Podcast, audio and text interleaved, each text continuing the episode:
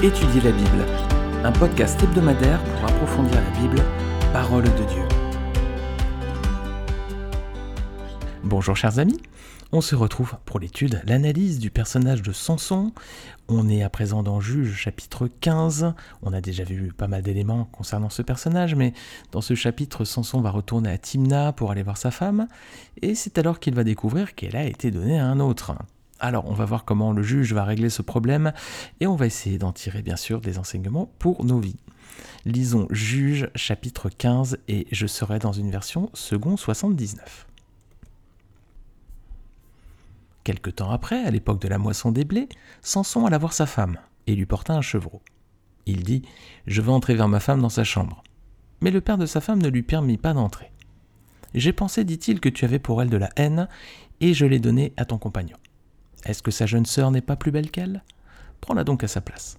Samson leur dit Cette fois je ne serai pas coupable envers les Philistins si je leur fais du mal. Samson s'en alla, il attrapa trois cents renards et prit des flambeaux. Puis il tourna les renards queue contre queue et mit un flambeau entre deux queues au milieu. Il alluma les flambeaux, lâcha les renards dans les blés des Philistins et embrasa l'état de gerbe, le blé sur pied et jusqu'aux plantations d'oliviers.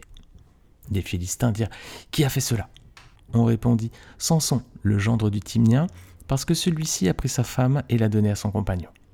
Et les Philistins montèrent, et ils la brûlèrent, elle et son père. Samson leur dit Est-ce ainsi que vous agissez? Je ne cesserai qu'après m'être vengé de vous. Il les battit en leur affligeant une grande défaite. Puis il descendit et se retira dans la caverne du rocher d'Étam. Alors les Philistins se mirent en marche, campèrent en Juda, et s'étendirent jusqu'à Léchi. Les hommes de Juda dirent Pourquoi êtes-vous montés contre nous? Ils répondirent Nous sommes montés pour lier Samson afin de le traiter comme il nous a traités. Sur quoi trois mille hommes de Juda descendirent à la caverne du rocher d'Étam et dirent à Samson Ne sais-tu pas que les Philistins dominent sur nous? Que nous as-tu donc fait? Il leur répondit Je les ai traités comme ils m'ont traité. Ils lui dirent Nous sommes descendus pour te lier afin de te livrer entre les mains des Philistins. Samson leur dit Jurez-moi que vous ne me tuerez pas. Ils lui répondirent Non, nous voulons seulement te lier et te livrer entre leurs mains. Mais nous ne te ferons pas mourir. Et ils le lièrent avec deux cordes neuves et le firent sortir de la caverne.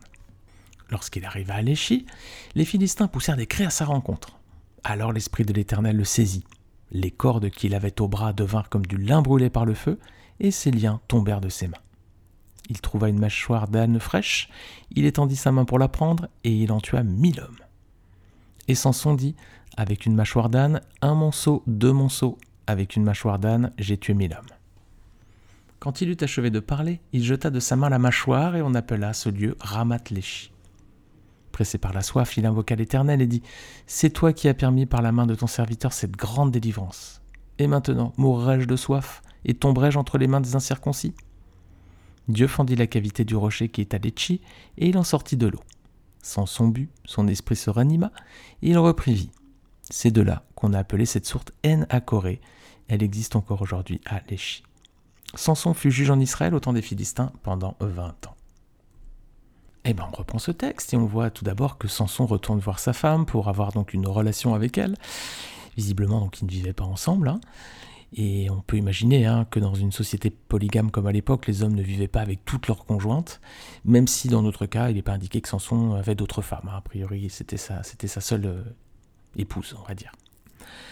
Alors, versets 1 et 2, il se passe un événement inattendu. Lequel? Bah, Le père de la jeune fille l'a donné à quelqu'un d'autre, un ami de Samson. Alors, à cette époque, les amis, vous avez compris, la morale était au niveau du caniveau. Hein. Est-ce qu'aujourd'hui c'est mieux les amis? Est-ce qu'on est tout là-haut, tout là-haut, tout en haut? Est-ce que c'est au niveau du caniveau? Bon, parfois c'est pas brillant non plus à notre époque. Hein. Alors, verset 2. Que lui propose donc son beau-père? Bah, de lui donner son autre fille plus jeune en mariage. Bon, décidément, à cette époque, la morale était vraiment, vraiment au niveau du caniveau. Est-ce que cette histoire vous rappelle un autre épisode similaire dans la Bible? On l'avait vu quand on avait étudié Genèse, le chapitre 29. C'est lorsque Laban a donné Léa comme femme à Jacob plutôt que Rachel, rappelez-vous. Genèse 29, versets 15 à 30. Jacob aimait Rachel, et puis euh, son beau-père l'a trompé, il lui a donné Léa comme femme, enfin il y avait toute une histoire. Genèse 29, versets 15 à 30. Alors, quels sont les points communs entre ces deux histoires, celle de Jacob et celle de Samson? Bah, Il y a au moins quatre points communs, vous en verrez peut-être d'autres, mais il y en a au moins quatre. C'est que déjà, c'est l'époux qui avait choisi sa compagne sur des critères physiques. Hein, on a vu euh, la semaine dernière que Samson avait choisi cette jeune femme euh, parce qu'elle lui plaisait, mais il n'avait même pas encore discuté avec elle. Et eh ben Jacob, c'était pareil, hein, Genèse 29-17. Léa avait les yeux délicats, mais Rachel était belle de taille et belle de figure. Jacob aimait Rachel. Voilà. Plutôt, plutôt pour son physique hein, que sa personnalité, parce qu'après Rachel s'avérait pas très simple comme fille.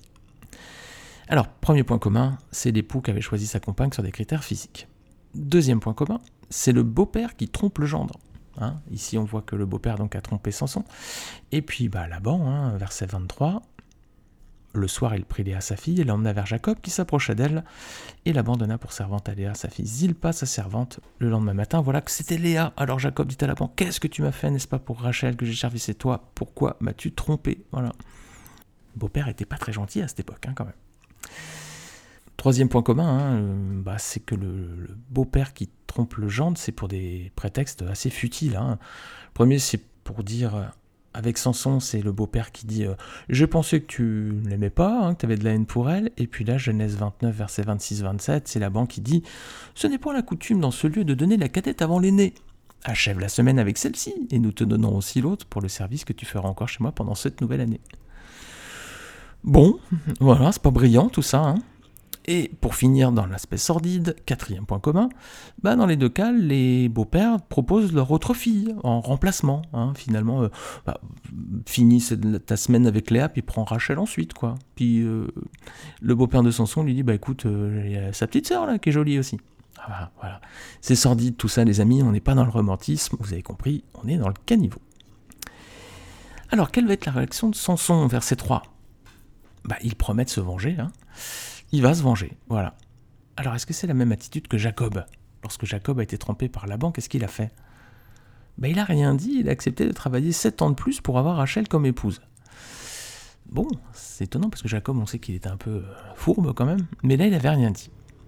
Samson, lui, des plus nature plus vengeur, hein, il, va se venger, hein. clairement il annonce la couleur. Hein.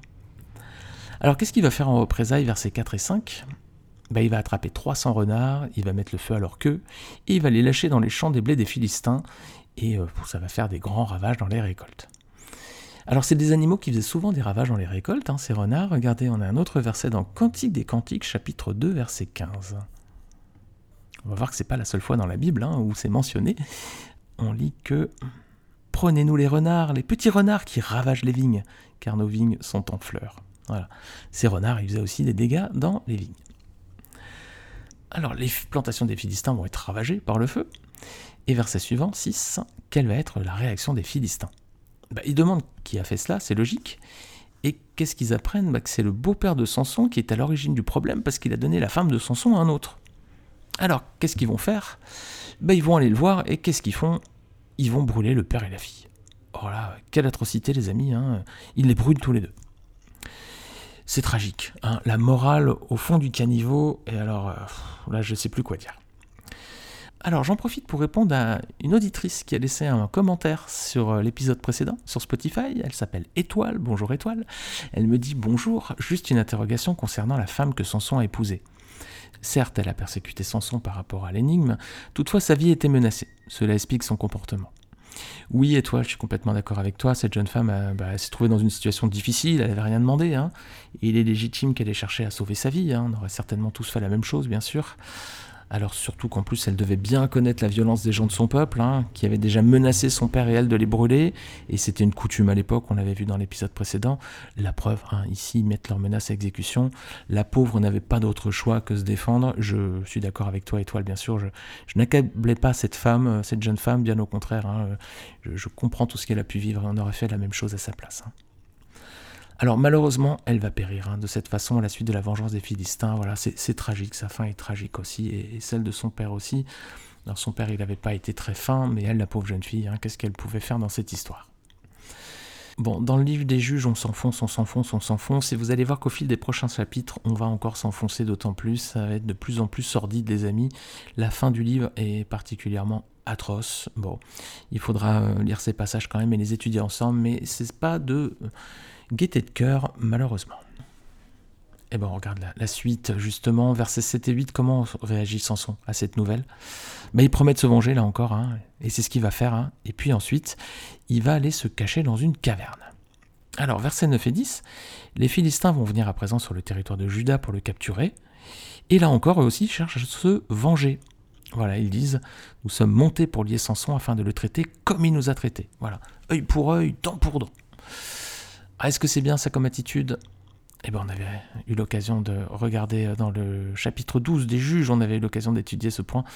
Est-il bien de se venger soi-même? Vous pouvez retrouver cet épisode, donc c'est juges chapitre 12, tout en bas de ce podcast. Alors, versets 11 à 13, est-ce que tout Judas va faire bloc pour protéger leur frère israélite Samson Non, hein. Ils vont même envoyer 3000 hommes pour le lier avec des cordes et le livrer à leur ennemi. Qu'est-ce qu'on peut dire sur l'état de Judas à ce moment-là, les amis? Premièrement, ils ne protègent pas leur frère. Ensuite, ils s'appuient pas sur le Seigneur pour une délivrance. Hein. À aucun moment, c'est mentionné qu'ils font appel à Dieu, qu'ils créent au Seigneur au secours, ou, la direction qu'il veut euh, que le peuple prenne. Non, à aucun moment. Donc, ils protègent pas leur frère. Ils s'appuient pas sur le Seigneur. Et puis, euh, les amis, 3000 euh, hommes contre un seul homme. Ils n'étaient pas très courageux, non? Voilà. Ou alors ils savaient que Samson était très fort, ou alors il leur faisait très peur, mais envoyer 3000 hommes contre un seul, ça fait quand même un peu. C'est pas une preuve de courage, quoi. Alors, bah, il réussit à négocier. La négociation se passe bien pour euh, Judas. Donc, euh, Samson euh, accepte hein, de se faire ligoter les mains et de se faire donner, livrer au peuple des Philistins. Alors, verset 14, les Philistins, ils crient de joie. Ils voient que Samson l'aurait livré, ils crient de joie. Mais oulala, Samson va parvenir à briser ses liens et il va donc, on va le voir se venger d'une façon incroyable. Alors, est-ce qu'il réussit à se libérer grâce à sa force physique, Samson? Non, pas vraiment. Hein. Pourquoi il, parvient à se délivrer C'est parce que l'Esprit de l'Éternel le saisit, hein, verset 14.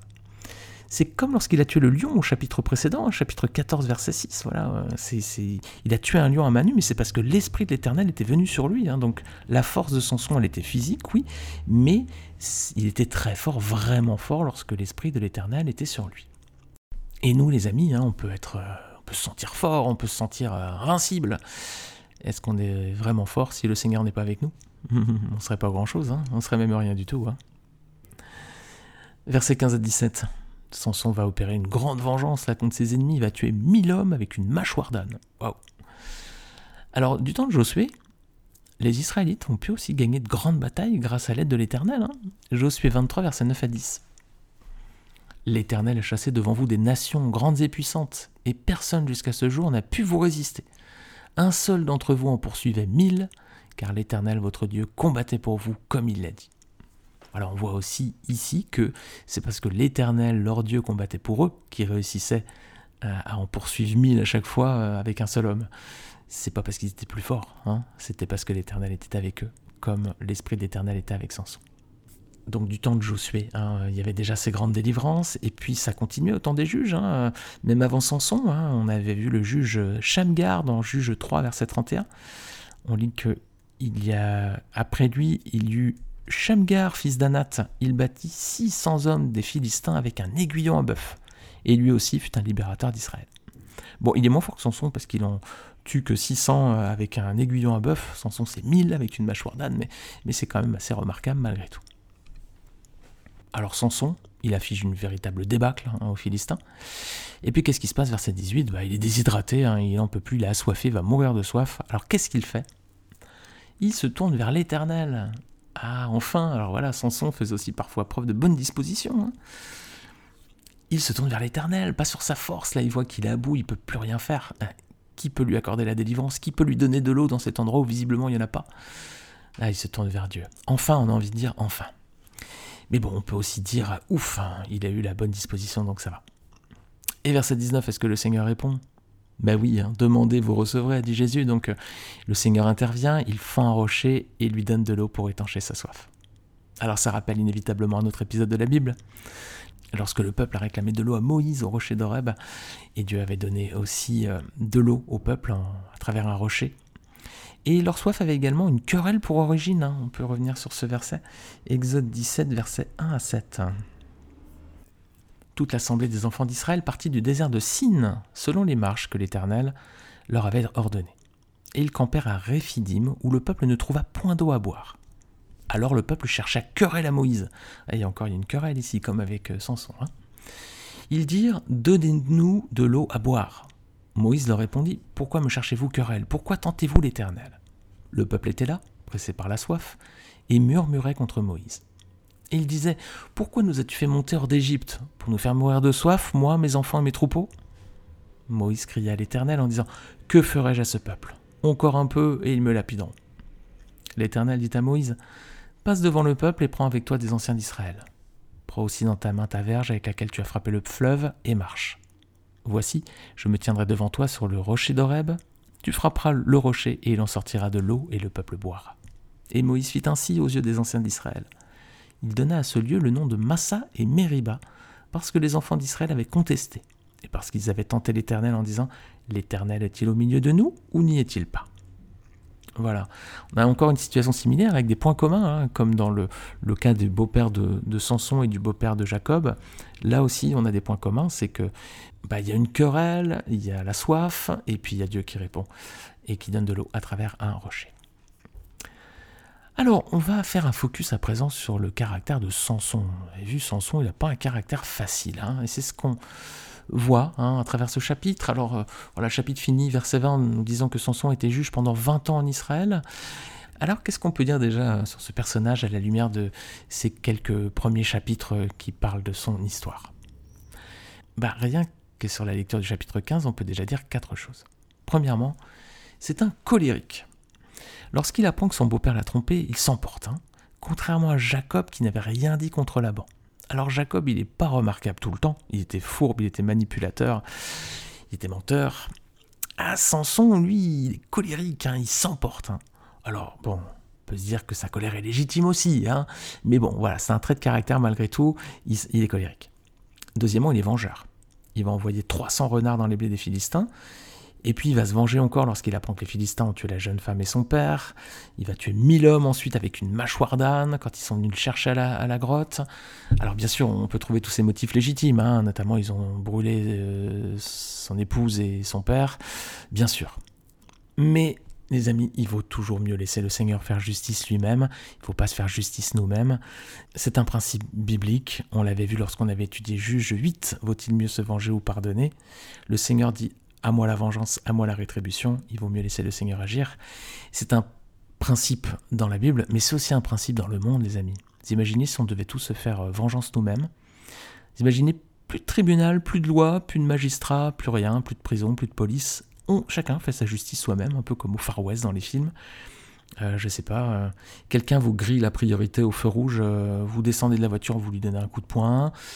quelqu'un, je, je, pas, on imagine toutes les situations, on va pas les énumérer, mais il vaut mieux toujours, les amis, le Seigneur, s'occuper de ces choses et lui remettre. Hein, et, dans ce monde, il vaut mieux laisser les hommes hein, et les magistrats, les juges et ceux que, le Seigneur a placés à cet endroit, à ce poste et cette responsabilité pour agir. Eh bien, il vaut mieux les laisser agir je vais lire un verset dans Romains 13, verset 1 à 7, hein, justement, qui parle de, de cet aspect. Paul dit que chacun se soumette aux autorités qui nous gouvernent, car toute autorité vient de Dieu, et celles qui existent ont été établies par Dieu. C'est pourquoi celui qui s'oppose à l'autorité résiste à l'ordre que Dieu a établi, et ceux qui résistent attireront une condamnation sur eux-mêmes. En effet, on n'a pas à craindre les magistrats quand on fait le bien, mais quand on fait le mal. Veux-tu ne pas avoir à craindre l'autorité? Fais le bien, et tu auras son approbation car le magistrat est serviteur de Dieu pour ton bien. Mais si tu fais le mal, sois dans la crainte. En effet, ce n'est pas pour rien qu'il porte l'épée, puisqu'il est serviteur de Dieu pour manifester sa colère en punissant celui qui fait le mal. Il est donc nécessaire de se soumettre aux autorités, non seulement à cause de cette colère, mais encore par motif de conscience. C'est aussi pour cela que vous payez des impôts, car les magistrats sont des serviteurs de Dieu qui s'appliquent entièrement à cette fonction. Rendez à chacun ce qui lui est dû, l'impôt à qui vous devez l'impôt, la taxe à qui vous devez la taxe, le respect à qui vous devez le respect, l'honneur à qui vous devez l'honneur. Voilà, Seigneur a placé des magistrats qui sont là pour euh, régler ces problèmes. Laissons les magistrats dans ce monde les régler, et puis laissons le Seigneur surtout nous faire justice lorsque nous avons des soucis avec un tel ou un tel. Alors Samson, il est colérique, il est vengeur, et puis il est injuste. Hein Verset 3, c'est son beau-père qui l'a trompé. Et pourtant, il se venge contre qui? Contre des Philistins qui n'avaient rien fait. Il va brûler leurs champs, mais eux, ils étaient pour rien. Il avait eu la même attitude au chapitre précédent, il avait tué 30 hommes innocents pour prendre leurs vêtements lorsqu'il avait perdu son pari. Et ces 30 hommes, les malheureux, n'y étaient pour rien. Donc il est colérique, vengeur, mais surtout injuste. Et puis finalement, il est violent parce que Samson, il n'a pas le sens de la diplomatie. Hein. Il n'hésite pas à se défendre hein, quand on l'attaque, mais surtout, il n'hésite pas à tuer hein, si on lui fait du mal. Donc, pas brillant, euh, colérique, vengeur, injuste, violent, Samson. Alors on a un personnage dans la Bible qui est complètement à l'opposé de Samson sur cet aspect-là, c'est Jésus-Christ.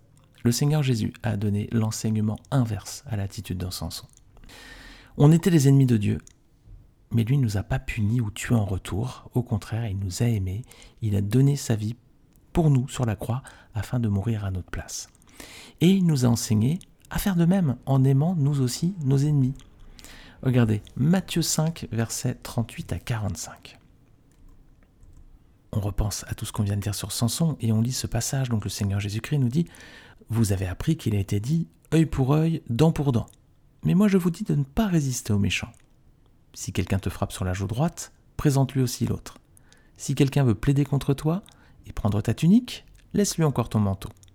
Si quelqu'un te force à faire un mille, fais-en deux avec lui. Donne à celui qui te demande et ne te détourne pas de celui qui veut emprunter de toi. Vous avez appris qu'il a été dit, tu aimeras ton prochain et tu haïras ton ennemi. Mais moi je vous dis, aimez vos ennemis, bénissez ceux qui vous maudissent, faites du bien à ceux qui vous haïssent, et priez pour ceux qui vous maltraitent et qui vous persécutent, afin que vous soyez fils de votre Père qui est dans les cieux. Car il fait lever son soleil sur les méchants et sur les bons, et il fait pleuvoir sur les justes et sur les injustes. Alors les amis, que notre attitude soit celle de Jésus et pas celle de Samson. Hein, que nous aimions nos ennemis, que nous bénissions ceux qui nous maudissent et que nous fassions du bien à ceux qui nous veulent du mal. Alors Samson, lui, va pas retenir la leçon. Hein. il va tomber de nouveau dans le piège des femmes, ce qui va le conduire à sa perte, et on va voir cela dans l'étude du prochain chapitre. Voilà les amis, merci encore d'avoir écouté ce podcast jusqu'au bout. Vous pouvez le partager autour de vous, hein, sur les réseaux sociaux ou auprès de vos proches. Vous pouvez aussi laisser une évaluation et un commentaire sur Apple Podcast et aussi sur Spotify. Donc, merci pour tous vos commentaires hein, que je reçois régulièrement sur YouTube aussi. Euh, on reçoit pas mal de messages. Merci à tous, bonne semaine, que le Seigneur vous bénisse et je vous retrouve, Dieu voulant, la semaine prochaine pour la suite de l'histoire de Samson. Salut à tous.